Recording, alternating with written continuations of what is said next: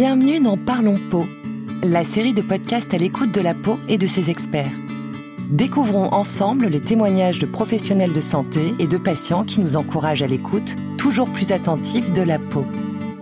Dans cet épisode spécial de Parlons Peau, nous allons nous intéresser aux aspects encore mal connus aujourd'hui de la rosacée, leur impact sur la vie quotidienne et comment améliorer la prise en charge des patients atteints de rosacée avec le docteur Sandra Lee, dermatologue et présidente du groupe DEFI de la Société française de dermatologie.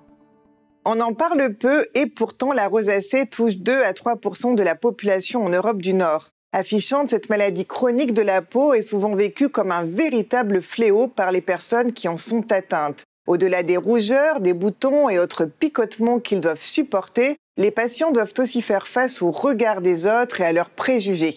Pour en parler aujourd'hui, j'ai le plaisir d'accueillir le docteur Sandra Lee, dermatologue à Gradignan. Bonjour docteur. Bonjour. Alors docteur, tout d'abord, est-ce que vous pouvez nous expliquer ce qu'est une rosacée, quelles sont ses causes et ses symptômes? Et qui elle concerne Est-ce qu'elle concerne des profils en particulier?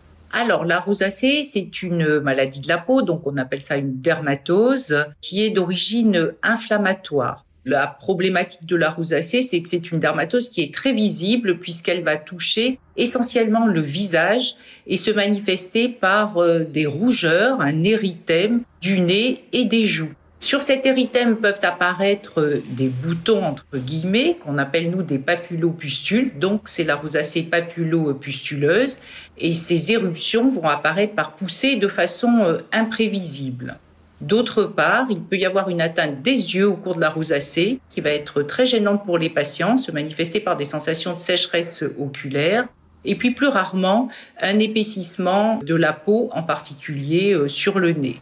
Alors, cette rosacée, euh, non seulement elle est visible, mais en plus, euh, elle se manifeste chez les patients par des sensations de brûlure, parfois des rougeurs assez euh, impromptues qu'on appelle des flushs, des sensations de sécheresse de la peau, enfin un inconfort quand même qui peut être assez important et difficile à vivre. La rosacée, ça touche des patients qui ont la peau claire, les yeux bleus.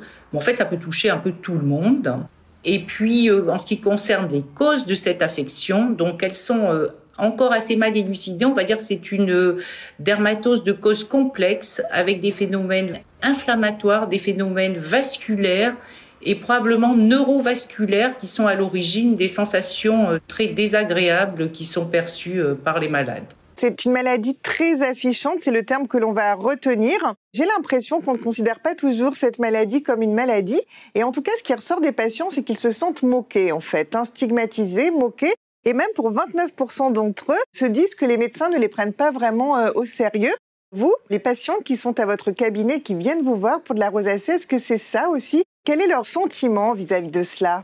Comme toute maladie de la peau est visible, mais celles qui vont toucher le visage sont euh, particulièrement affichantes dans la vie sociale, la vie professionnelle, la vie personnel. Donc euh, c'est toute la problématique des dermatoses faciales. Il y a quand même autour de la rosacée toujours euh, ce préjugé. On dit bah j'ai des rougeurs donc je bois. Voilà ce que nous disent les patients, c'est que tout le monde pense euh, qu'ils boivent de l'alcool. Ce sont les alcooliques.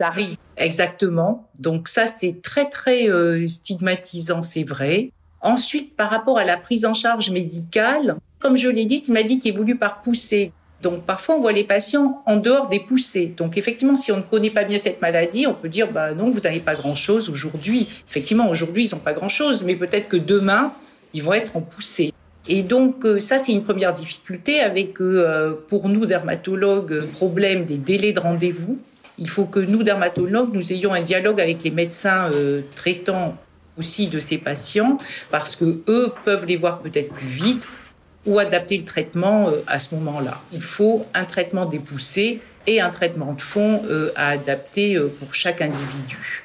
Donc une maladie affichante, docteur, forcément, ça a des répercussions, des impacts sur la vie des patients. Quel cri d'alerte à votre cabinet vous a touché, vous touche le plus en général? Ce qui me touche le plus au cours de la rosacée, c'est la douleur en fait que ressentent certains patients lors des poussées papulopustuleuses au-delà euh, de la rougeur sur le visage, de la présence de ces lésions qui réellement impactent la vie sociale, professionnelle et personnelle. Alors un handicap, heureusement, pour lequel on peut trouver des solutions, euh, docteur Lee. Et ces dernières années, on peut dire que effectivement, les choses ont quand même bien évolué en termes de prise en charge de la rosacée.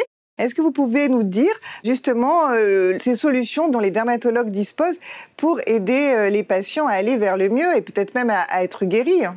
Alors, guéri, c'est un grand mot, mais soulager, ça, il est certain qu'on peut soulager nos patients. En fait, les traitements vont être adaptés au phénotype, c'est-à-dire au type de la rosacée. Comme je l'ai dit, il peut y avoir des rougeurs qui vont être plus ou moins permanentes ou fluctuantes. Il peut y avoir des papulopustules, il peut y avoir des vaisseaux plus visibles. Donc on va adapter le traitement. Ce qui est tout d'abord essentiel, c'est d'avoir une hygiène douce de la peau. Donc ça, ça va être à conseiller à tous les patients qui ont de la rosacée, quelque chose de doux et se protéger du soleil, se protéger aussi des changements euh, brutaux de température, par exemple, qui vont aggraver euh, les rougeurs ou les sensations de brûlure. ça, c'est la base. Ensuite, pour euh, une personne qui va présenter la forme papulo-pustuleuse, qui est peut-être la plus affichante, la plus visible, eh bien, on disposera soit de crème, de topiques en fait, souvent à base d'antibiotiques, mais surtout d'anti-inflammatoires, et aussi d'antibiotiques par voie orale à petite euh, dose qu'on va proposer sur plusieurs semaines, voire plusieurs mois, pour calmer ces poussées euh, papulopustuleuses. Pour qu'on soit très concret, ça veut dire quoi une hygiène douce? Parce que ça veut dire qu'on peut pas se laver euh, comme on le ferait sans rosacée? Alors il vaut mieux éviter, c'est vrai, le contact avec l'eau, avec des savons qui vont être plus ou moins desséchants on favorisera peut-être une toilette avec ce qu'on appelle des syndettes, c'est-à-dire euh, des non-détergents pour la peau ou euh, des eaux micellaires, hydrater euh, quotidiennement sa peau avec des produits adaptés. Hein. Il y a des gammes de cosmétiques qui sont tout à fait adaptées aux peaux qui ont des rougeurs ou aux peaux sensibles, aux peaux réactives. Donc, on va conseiller ce type de prise en charge, je dirais, d'accompagnement cosmétique, que ce soit chez les hommes ou chez les femmes d'ailleurs, donc évidemment, docteur, vous l'avez dit, il y a une prise en charge, donc il ne faut pas baisser les bras. Euh, quels conseils donner aux patients qui sont démunis et qui cherchent justement des solutions face à leur rosacée? Alors l'interlocuteur, ça je ne vais pas dire le contraire, c'est euh, le dermatologue, donc peut-être pour une consultation initiale. Et ensuite une bonne concertation avec le médecin traitant va permettre de prendre en charge le patient sur du long terme à la fois au moment de ses poussées et puis dans la phase d'entretien du traitement. Merci docteur Lee, je vous propose de rester avec moi pour répondre maintenant aux questions de nos internautes. Alors, quels sont les facteurs, docteur Lee, qui peuvent déclencher les rougeurs? Est-il possible de les maîtriser? C'est vrai que c'est pas facile, hein, quand même, d'empêcher les rougeurs d'apparaître ou aussi euh, ces flushs, donc c'est-à-dire ces poussées de rougeur un peu paroxystiques avec ces sensations de brûlure. Donc on sait qu'elle va être déclenchée par exemple lors des euh, changements de température, lorsqu'il fait froid en hiver et qu'on passe dans une pièce chauffée. Là, on risque un flush.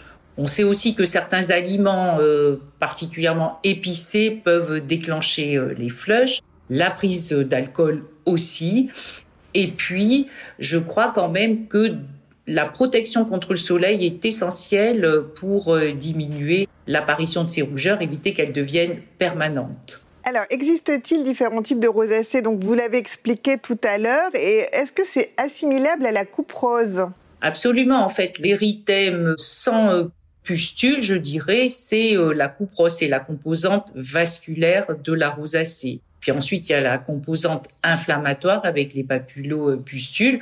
Alors, la coupe rose, elle est de différentes intensités. On va, nous, euh, côté dermatologue, on va dire que quand elle est très légère, on va parler d'érythrose, d'érythrocuprose, et puis parfois il peut y exister des vaisseaux euh, réellement visibles qu'on va appeler des télangiectasies. Donc tout ça, ça nous permet d'adapter euh, le traitement. Et enfin, est-ce que l'acné rosacée et la rosacée sont la même chose Alors j'imagine que non, sinon ça n'aurait pas des noms différents.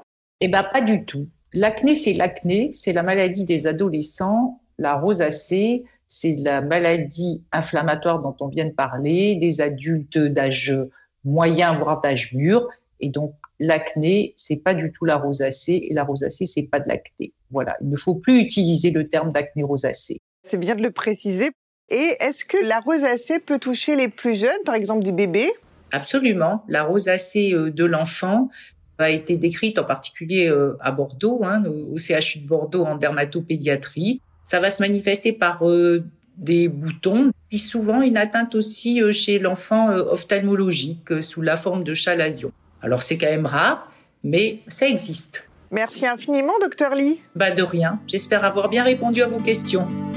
C'est ainsi que s'achève cet épisode de Parlons Peau. Pour découvrir les autres épisodes de ce podcast, n'hésitez pas à vous rapprocher de votre contact Galderma. À bientôt pour un nouvel épisode. Notez que ce contenu reflète uniquement le point de vue des intervenants et n'engage en aucun cas la responsabilité de Galderma.